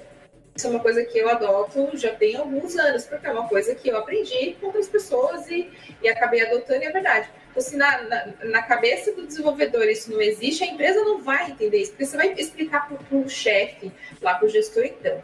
Testes, na verdade, é um, é um outro código que vai testar o que eu fiz. Aí vai perguntar assim, ué, mas você não pode testar? Não se garante, entendeu? Então, assim, é uma cultura já precisa estar na cabeça, mas não estar na cabeça de todo mundo. Porém, eu vejo esse movimento crescendo cada vez mais. Isso é igual a qualquer lugar. Isso aí não é questão de PHP, de Java, de qualquer linguagem. Velho, tem empresa que você vai chegar lá e o pessoal vai ser full test e aí vai ser maravilhoso, um ambiente perfeito. Mas tem empresa que gosta que não vai ter porcaria nenhuma. A que não vai é mudar, não. Qualquer linguagem, exato. Não é, não é questão de ser o PHP ou não. Tipo, vai ter empresa que você vai chegar lá e o pessoal, a mente de quem tá quem está em, em, em, posição de gestão é vamos testar tudo. E o pessoal vai testar. E aí foi o que a Júlia falou. Agora não adianta você querer também mostrar a que é a mesma coisa se for em qualquer outra empresa que seja de qualquer linguagem, que a, que, que a pessoa que está acima não vê valor naquilo, e aí vai fazer o quê? Ou tu, ou tu coda ou tu sai da empresa. Eu Nossa. acho que o melhor motivador, pelo menos para mim, é dinheiro. E, assim, você toma como exemplo, pega é, a própria comunidade PHP, que muita gente tem o estigma, acredita que desenvolvedor PHP ganha pouco, que PHP paga menos do que para outras linguagens. E aí você pega a média de algum lugar com alguma métrica e você vai ver que tem gente que recebe um salário mínimo para programar, porque é naquele esquema, faz uns scriptzinhos, nunca viu um teste na vida, conhece nem orientação a objetos. Você vê pessoas que trabalham em aplicações relativamente grandes, né? Eu ia falar aplicações sérias, mas não que aplicações menores não sejam sérias. Que trabalham em aplicações que demandam essas técnicas, elas obviamente vão ser mais bem remuneradas. Eu posso falar por mim, enquanto eu não conhecia isso, eu vivia numa realidade, e a partir do momento que eu comecei a estudar essas técnicas, testes, boas práticas de orientação a objetos, a minha realidade é outra. Eu literalmente mudei da água para o vinho financeiramente falando, porque se você se contenta em simplesmente resolver probleminhas, tudo bem, vai ter. Inclusive, PHP é muito bom porque vai ter espaço para você. Você não precisa conhecer testes se você só quer ganhar o seu dinheirinho, fazer alguns freelas sem muita preocupação. Mas se você quer ter uma carreira grande, empresas que realmente se preocupam com isso pagam mais. Então, fica aí uma boa dica para quem quiser aumentar de salário é estudar esse tipo de coisa, que às vezes a gente acha que é irreal, que não é utilizado, mas na prática quem paga bem pelo menos demanda o conhecimento. Por mais que não aplique muito na prática, demanda esse conhecimento. Perfeito, Vinícius. O mercado PHP é muito pulverizado. Você vai ter o cara que está começando agora, que ganha mil reais, e você vai ter o cara que está trabalhando por 18 pau, CLT mesmo, Sim, sabe? CLT. Então é, você é... tem um gap assim absurdo de conhecimento entre uma pessoa e outra. Eu não sei que porcentagem, talvez, sei lá, 40% a 60%, uns 30% da galera tá mais ligada num PHP mais moderno, digamos assim. Hum. Mas tem, tem, de tudo, cara. Você participa de um fórum, você vai ver gente discutindo sobre como ali organizar os microserviços para se comunicar e você vai ver uma outra galera perguntando como é que formata a data, sabe? E aí copiando o código do Stack Overflow e colando. Então são dois, são dois universos diferentes é, que coexistem assim, sabe? É, é, bem, é bem massa isso, Will, por causa que a questão não sei se você lembra, mas eu fiz uma pesquisa de mercado em 2015, se não me engano, sobre mercado PHP, e era bem isso que o Will falou. Que a gente que era estagiário, que se considerava estagiário, tá ganhando 3 mil reais. Tinha estagiário que ganhava pouco, ganhava tipo 300. E tinha gente que era sênior que ganhava. que o estagiário ganhava mais que a pessoa que era sênior. E Sim, aí, tipo, é, é, é muito doido. É, é muito doido, depende é, do lugar é que a pessoa tá. E, e, e, isso que você falou é muito, é muito legal, porque quanto mais as pessoas conheciam, né? Eu, eu, eu fiz um pouco essa análise Quanto mais pessoas conheciam mais stacks, mais coisas, mais funcionalidades, ela ganhava mais. É, é, é igual o Vinícius falou. É igual o Vinícius falou. Os cara, o, tipo assim, conheço a galera que trabalhou, sei lá, no, no, no Ebanks, que é PHP. Pô, os caras, bicho, é salário bom, é alto nível, teste automatizado, isso aqui é a galera que tá na nata, participa de eventos, conversa é, num nível totalmente diferente. E aí eu conheço gente que tá trabalhando em produtos internos tipo assim, não, não, manja a sintaxe da parada. Você fala assim, ah, não, escreve assim, a pessoa te manda um código copiado um dentro do outro, assim, e fala, meu Deus, o que, que essa pessoa tá fazendo? Não, não é PHP. Tá muito cansada já, coitada, sabe? Então. É a famosa programação orientada Ctrl-C, Ctrl-V, né? É, o cara vai lá.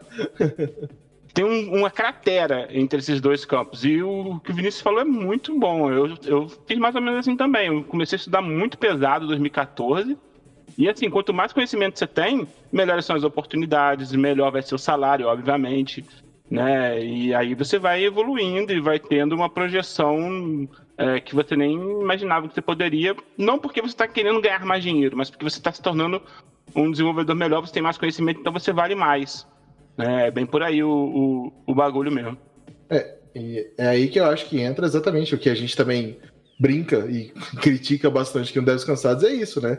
É o sênior de dois anos e, e, o, e o sênior que realmente foi, foi estudar, e na verdade, assim, não é exatamente sênior, mas é o cara que realmente foi estudar e evoluiu e traz isso para qualquer linguagem. Porque lá é o cara que é o, o sênior de dois anos em, em, JavaScript, tá ligado? Que faz só aquilo lá e, como diz o, aquela linguagem, é o cara que, ah, qual que é a linguagem que eu tenho que fazer? Que eu vou fazer da melhor maneira possível, porque eu sei exatamente os conceitos de solid, de boas práticas, de não sei o que, para poder fazer isso, isso correto em, no que for preciso. Seja em PHP, seja em Java, ou seja no raio do JavaScript que tá aí enchendo o saco até hoje, né?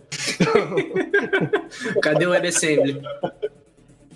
Cara, isso é verdade, né? PHP é um, é um mercado padrão de freela, né? Sim. O que, que você vai fazer? Em... Olha, é, exatamente. Tipo assim, a gente fica, às vezes, é, querendo falar mal de algumas coisas, mas paga boleto, gente. Se paga boleto, tá ok. Eu vi esses dias. Essa semana eu vi um tweet de um cara falando assim: olha, não é por nada não, mas eu já paguei muito minhas contas é, gerando, usando CMS. Então, usando WordPress. Então, eu, eu, já fiquei ofendida, sim, vou confessar, já fiquei ofendida. O cara falou assim: ah eu, ah, eu conheço PHP, WordPress, né? Aí falou, pô, caramba, o cara já vem zoar aí PHP falando de WordPress. Mas, gente, a linguagem, é, esse universo dessa linguagem, ele, ele tem espaço para todo mundo. Ele tem espaço para quem começou semana passada e quer ganhar um dinheiro extra. Ele tem. Vai conseguir procurar uns tutoriais, assistir uns vídeos, fazer um site aí no Wix e, vai conseguir. É, e também tem espaço para quem, por exemplo, não gosta de tocar em interface. Eu odeio mexer com JavaScript, com CSS. Eu odeio, porque eu, eu, não, eu realmente não sou boa com a parte visual. Então, eu escolhi um ramo de API que eu tô tem mais de cinco anos e foi que, isso que, que, que me trouxe para onde eu tô agora. Uhum. Eu não, eu não sou full stack. Eu queria me solidarizar com a pessoa que está toda se tremendo ouvindo isso, porque ainda faz as coisas meio que errado assim, né? Aí tô, tô chorando agora nesse momento, sabe? porque... PHP de rua tá aí pra salvar a gente. Oi? PHP de rua tá aí pra salvar a gente, relaxa.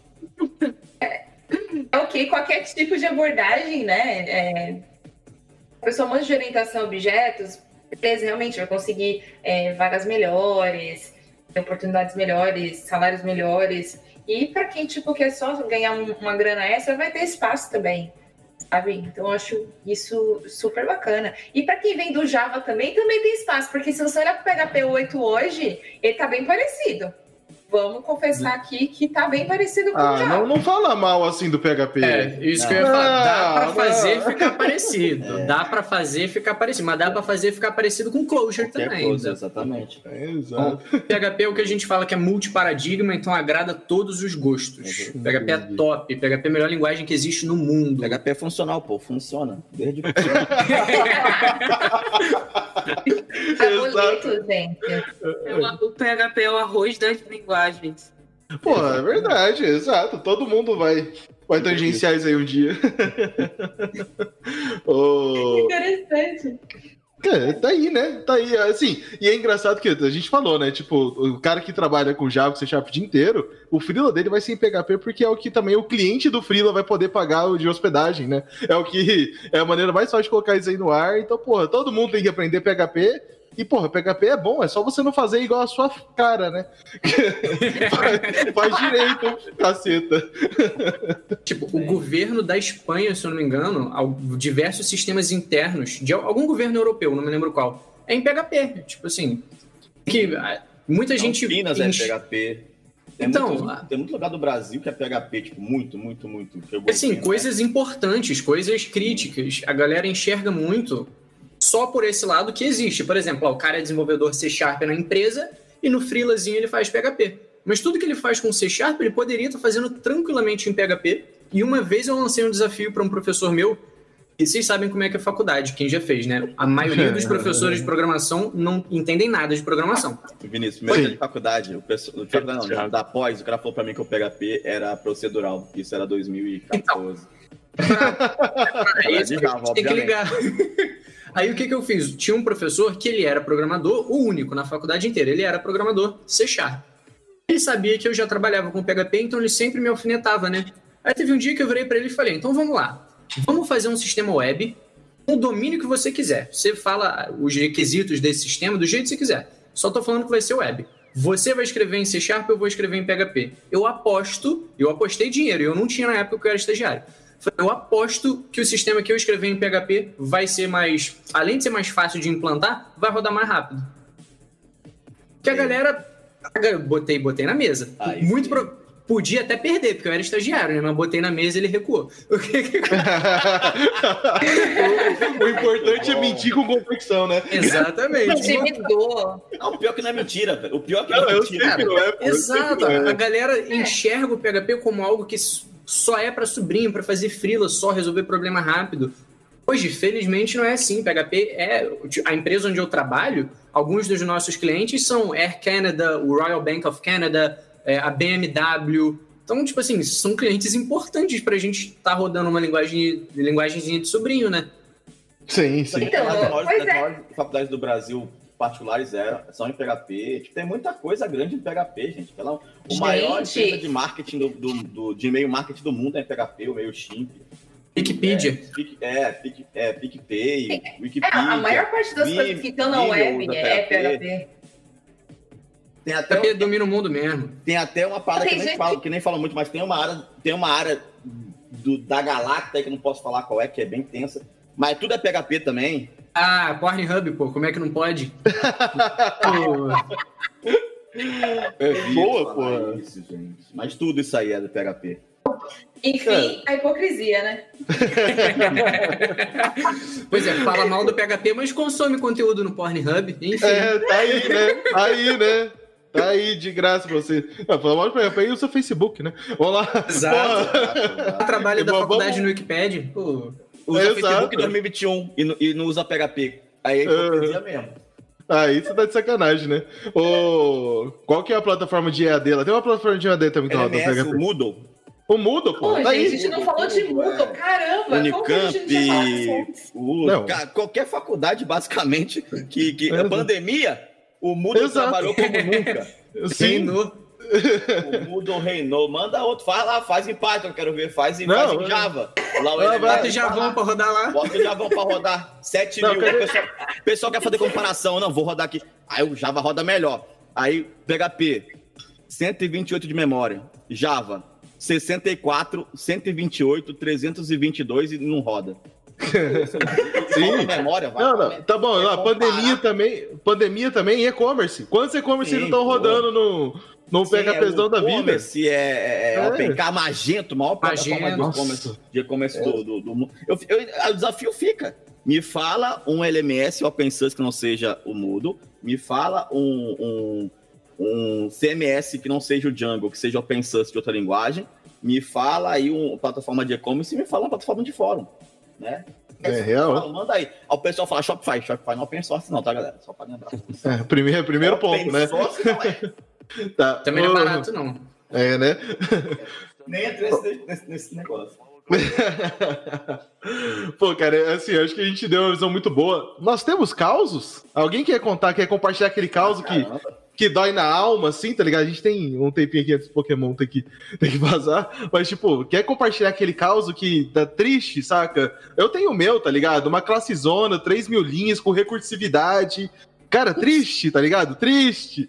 Sonhava com uma classe de só 3 mil linhas. Porra. Porra, caraca, mano. É, meu Deus, normal, isso é pouco. 3 mil é pouco, Ele falou 3 mil, eu pensando, caraca, que sonho. Não, Já mas ela não. Ela tinha 3 mil linhas e era uma função recursiva. Mas é Calma. uma classe. É brabo, é brabo. O melhor é o Não, index, não. o index.php de 7 mil linhas com HTML. Ah, não. CSS, Ah, não. tudo junto. Já fiz, já fiz site inteiro, já com um monte de desenho, eu não conto. Tô falando realmente, a hora que eu falei, não, vamos programar aqui bonito. Fiz uma classe, fiz uma Sim. orientação a objeto, aí fiz uma classe com os caras assim, de 3 mil linhas, com uma Sim, função sim. recursiva absurda dentro dela, entendeu? Porra, que triste. E o pior é, eu que fiz. Esse é o problema. Não, eu não peguei dos outros, não. porra. Ninguém me contou, eu vi, eu tava. É aquele negócio que você olha e fala assim: quem que fez essa merda? Aí você olha no Git. É pra Git. orgulho, pô. É, pô. Bater no peito e falar, eu evoluí. É, que escreve tanto assim, as pessoas não conseguem mais escrever. Pô, isso aí é função. Tem que sair com ponto de função ver quanto que dá dinheiro. É. Ajudei na faculdade a pausar. Aí, É. Velho, quando eu o- comecei a programar, eu, fiz, eu fazia tudo no Index. Depois, que, depois de muito tempo, acho que muito tempo mesmo, que eu fui saber que a gente separava em arquivos. E aí era um- fiz um sistema de livraria inteiro dentro do Index. é, funcionou? Quem nunca? Quem nunca? Funcionou. Ah, sim. Rodou e rodou então, liso. pô. O Doliso tá lindo, gente. É, É Exato. lindo. Cara, eu fiz um, fiz um sistema de, de geração de protocolo para um, pra um cliente. Eu fiz ele em 2010, cara. Descobri que em 2018 o pessoal tava substituindo ele. Falei, porra, até que enfim, né? PH Quem que PHP 2, tá ligado? Rodando firmão lá, tá ligado? Falei, porra, é isso, mano. Quando eu aprendi herança foi top, porque, meu Deus do céu, toda vez que eu tinha que implementar mais uma coisa, eu só estendia, só estendia. Aí. Gente, eu acho que a aplicação toda, eu acho que todas as classes herdavam de uma classe. Então, eu fiz o index, só que do jeito mais, sabe, Muito fingindo que tava profissional. Fe- Fez um index bem distribuído, né? É, claro. Mas é bom, pô. É, em família é sucesso. Controller Stand Model. Nossa! Cheiro, né?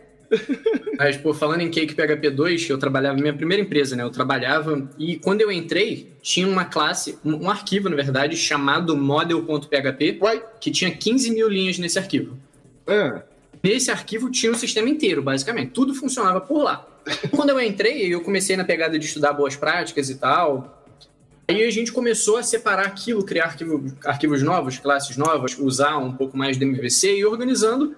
E tanto é que a gente conseguiu atingir ferramentas internas muito maneiras. A gente criou um sistema para varrer vários sites e fazer métricas de SEO para a gente ver o que, que dava para melhorar. Sistema de mala direta para montar um e-mail. Tudo, a gente fez muita coisa maneira com código muito legal. Só que nesse meio tempo, durante quatro anos, tinha uma empresa terceirizada fazendo um novo sistema da empresa, com um site, um CMS próprio. E a agência, por algum motivo, desistiu. Eu achei estranho quando falaram isso pra gente. A agência desistiu do projeto, a gente vai trazer ele de volta para a nossa equipe de TI interna. Eu falei, beleza, né? Vamos trabalhar nisso aí. Aí quando chegou, era um sistema em Cake PHP 2 e ao invés de ter a model.php, tinha um página controller. De tudo que era página, seja um visual ou não, tudo, literalmente tudo, passava por esse controller de mais de 20 mil linhas também. Aí nesse momento eu tirei minha certificação e pedi demissão. Exato. Você tá de sacanagem, né, irmão? Pô, eu falei, dá não, pô, passei dois anos melhorando essa parada, corrigindo tudo, aí chego, ah, não, fiquei muito puto. Uma coisa legal de implementar em PHP, que eu desafio o pessoal a implementar qualquer outra linguagem aí, é um negócio chamado cliente de e-mail. Top demais. Top demais. Você quer aprender a, a codar em alto nível? Faz aí um cliente de e-mail em qualquer linguagem. Mas é. de fazer.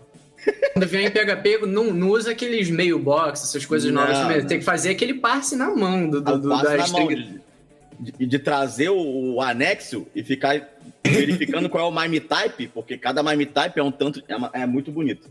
Façam esse desafio em casa. Qualquer outra linguagem. Ah, fala, PHP é fácil de fazer, faz em outra. Vai lá e faz. Quero ver alguém mexer nisso aí. faz que é lindo, é bonito de fazer. Por isso que o pessoal usa tudo, o pessoal de GS usa todas essas bostas que já é, já é pré-pronto, que manda, que recebe, tudo API. Quero ver fazer na mão. Pega lá um protocolo, MEI, o IMAP, ou POP, ou o SMTP, que você for fazer, vai que vai, que é de sucesso. Não, não, o problema é que o pessoal vai, falar, vai fazer em outra linguagem, vai fazer em C, né? Vai voltar lá atrás, vai fazer Exato, no, no fazer. Corstão. em Mas C, em C é fácil. faz. Exato. enviar é fácil. É, O, o problema é receber. Enviar é tranquilo.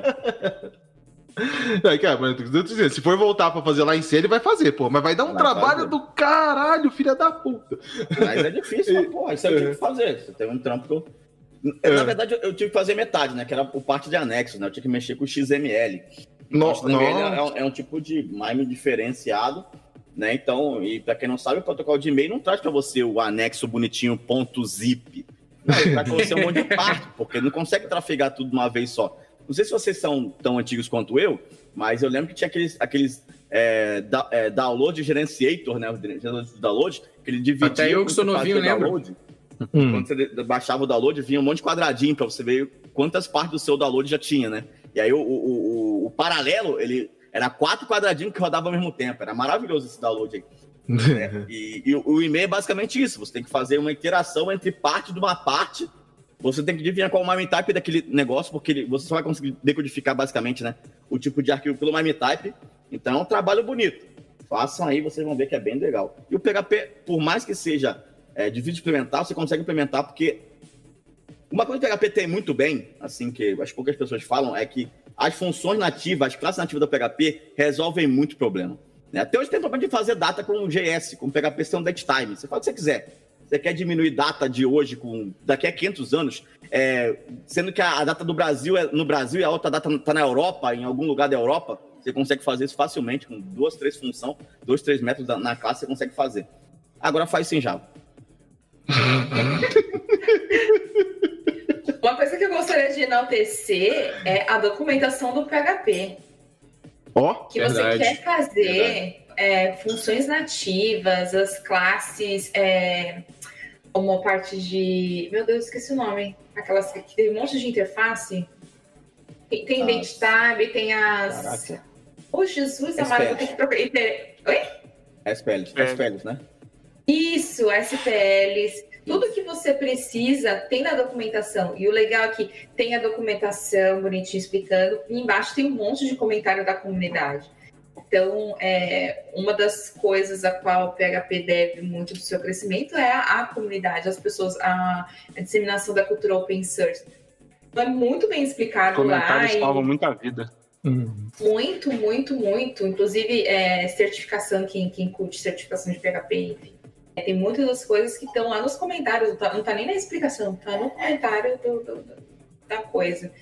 É traduzido para várias linguagens, e é uma coisa que eu percebo que é um tipo de padrão de documentação que é, as ferramentas meio que seguem. Então, é, dependendo do que você vai trabalhar, você vai procurar na documentação e vai achar, porque o que, que adianta uma linguagem que não tem uma documentação decente? Aí a gente não conseguiria mesmo.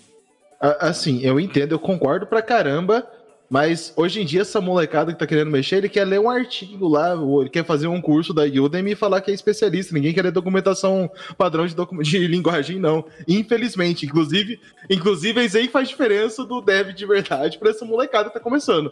Vamos olhar o core do negócio, né, porra? Jovem é vídeo tutorial. complicado. É, É isso que eu crio conteúdo, pô, pra essa galera que não quer ler documentação. Ah lá, ó, ah lá. Tá certo, tem que ter alguém. Isso aí, isso aí é uma Tá parada certo. que, assim, só para finalizar minha participação, mas é uma parte muito legal, que eu vi isso também trabalhando muito. É, eu acho que ainda o PHP é muito carente de bons conteúdos, saca? Porque a gente tem muito lugar, né? Sempre foi muito blog, tem muito lugar, tem muito conteúdo. Agora, são poucas pessoas que pensam no PHP no nível que a comunidade em si está pensando, no nível que o pessoal que está desenvolvendo PHP está pensando, a ponto de parar e fazer conteúdo realmente de qualidade, realmente um conteúdo é, que o pessoal vai pegar e já vai estar usando o PHP do jeito certo. Né? Tem o site PHP do jeito certo, inclusive, né? PHP The Right Way. É, mas é um, é um artigo, né? Não é. Então, essa coisa que o Vinícius faz, por exemplo, é uma coisa muito legal e muito importante para a comunidade, porque a gente não, tipo assim, a gente tem referência no- em PHP, mas é, eu acho que as outras comunidades, felizmente ou infelizmente, exploram muito, muito melhor que a gente. Eu acho que a gente, como comunidade de PHP, ainda falta, falha bastante quando a gente tem que falar de, tipo assim, referências BR, tá? Acho que lá para fora tem muito conteúdo melhor, mas referências BR é, em, em, conteúdo de PHP do jeito certo, de PHP bom, de PHP bonito. Eu não sou referência de porra nenhuma, eu faço PHP de rua, então. não, não, não, trabalham bem. Pera aí, enaltecendo deve descansado, enaltecendo deve descansar, a gente tá aqui com a nata do PHP da internet brasileira. E vocês vão se lascar, todos vocês. todos vocês aí, Ai. as recomendações, a hora que a gente fala de PHP, é o nome de vocês que aparece. E é por isso que estão aqui. Ai, tenho nem como perceber esse moço. oh, tá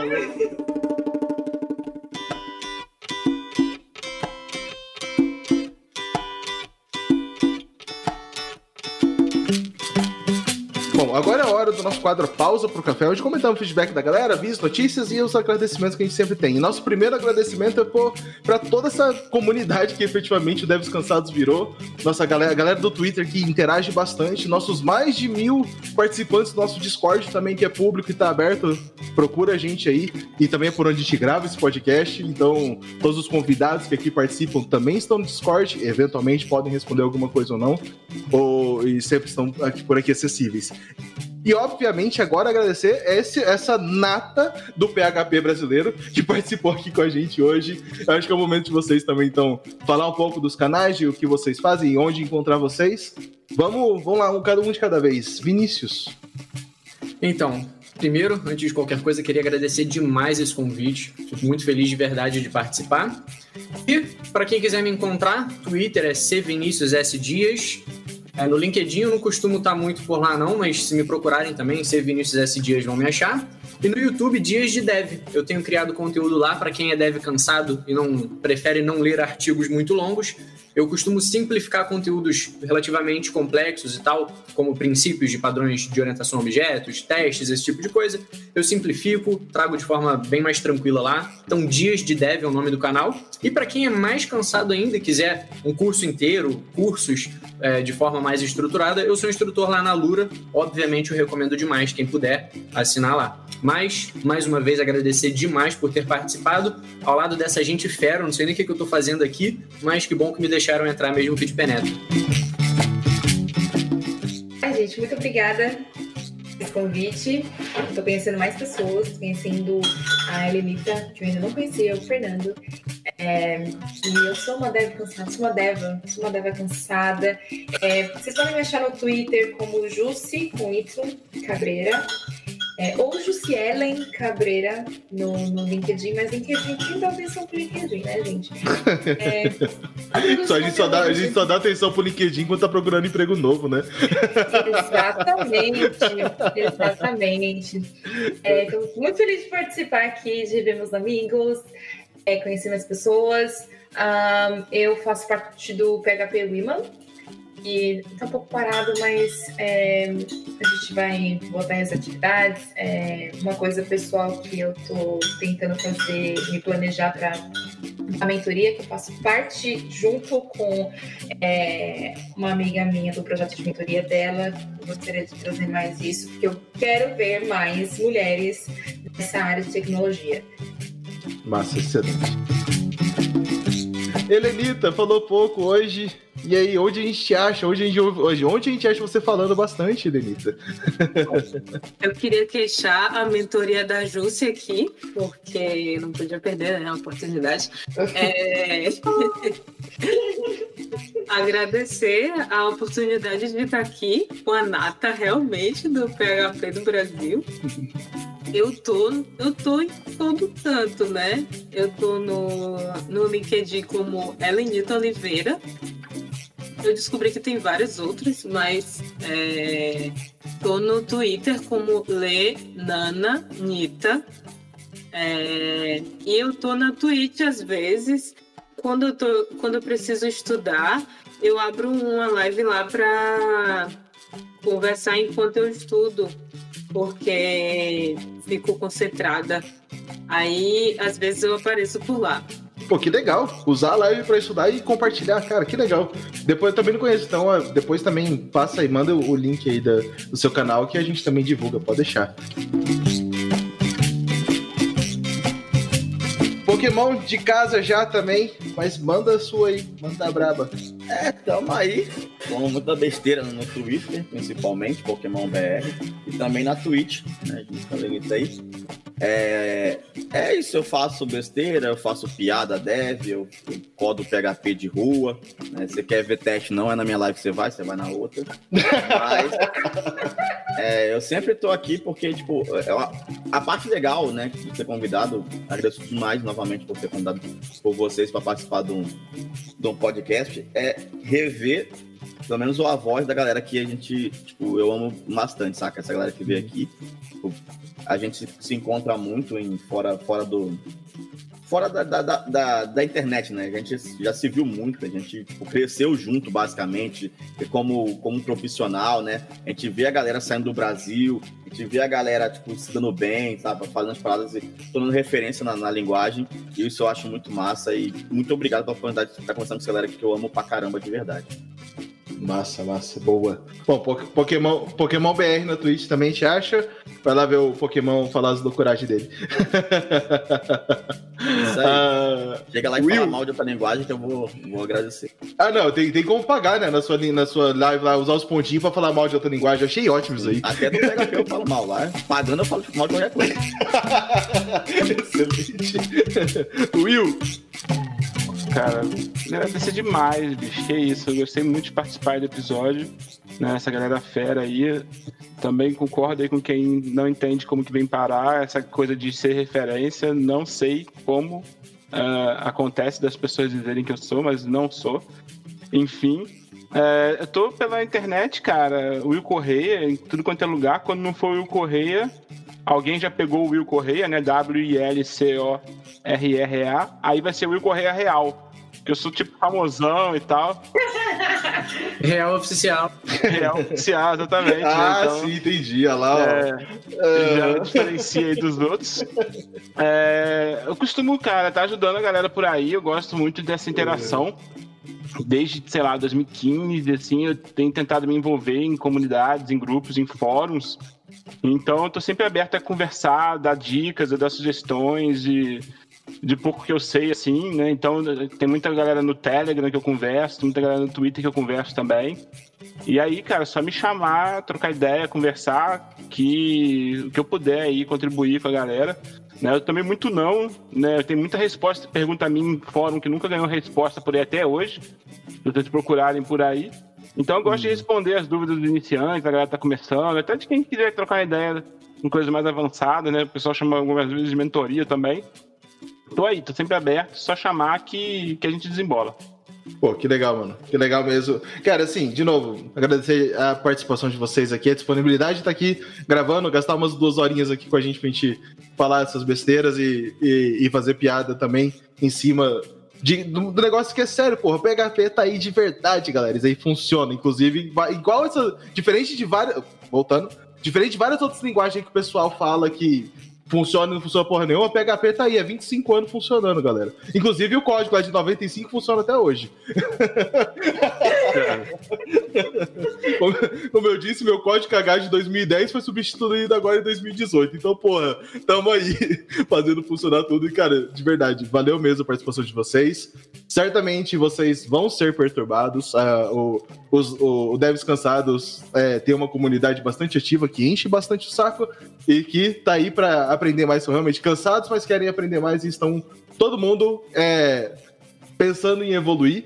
E, cara, é, o, o PHP, como o Vinícius também colocou ali no momento, tá num momento de evolução muito legal, que, porra, é a hora da gente da gente também fazer isso daí é, funcionar e mostrar pro mercado que PHP não é só do sobrinho, né, que funciona. Bom, é isso, mas é claro que tudo aqui não passa de uma grande brincadeira nossa. Nós adoramos nossa área de atuação e tudo que a gente faz aqui é com muito amor. Até mesmo esses códigos PHP cagado que a gente pega do passado, né? Não? mas e você? Me diga o que te deixa cansado na TI, Conte pra gente no nosso site devscansados.com.br, no twitter.com.br devscansados e também no nosso Instagram, arroba devscansados, que está bem movimentado lá, que não sou mais eu quem cuida disso. Ei! Tem pessoas pra isso agora. não deixe também de curtir e comentar no seu agregador de podcast favorito. A gente ainda tá buscando ainda alguns, alguns caminhos, tipo, a gente foi ver, tinha comentário no Apple Podcast, mas a gente é tudo uns dev que usa Android, então a gente vai começar a olhar mais lá também. e é isso. Valeu demais todo mundo. Falou! Falou! Falou. Falou! Valeu! Valeu, galera. Valeu demais.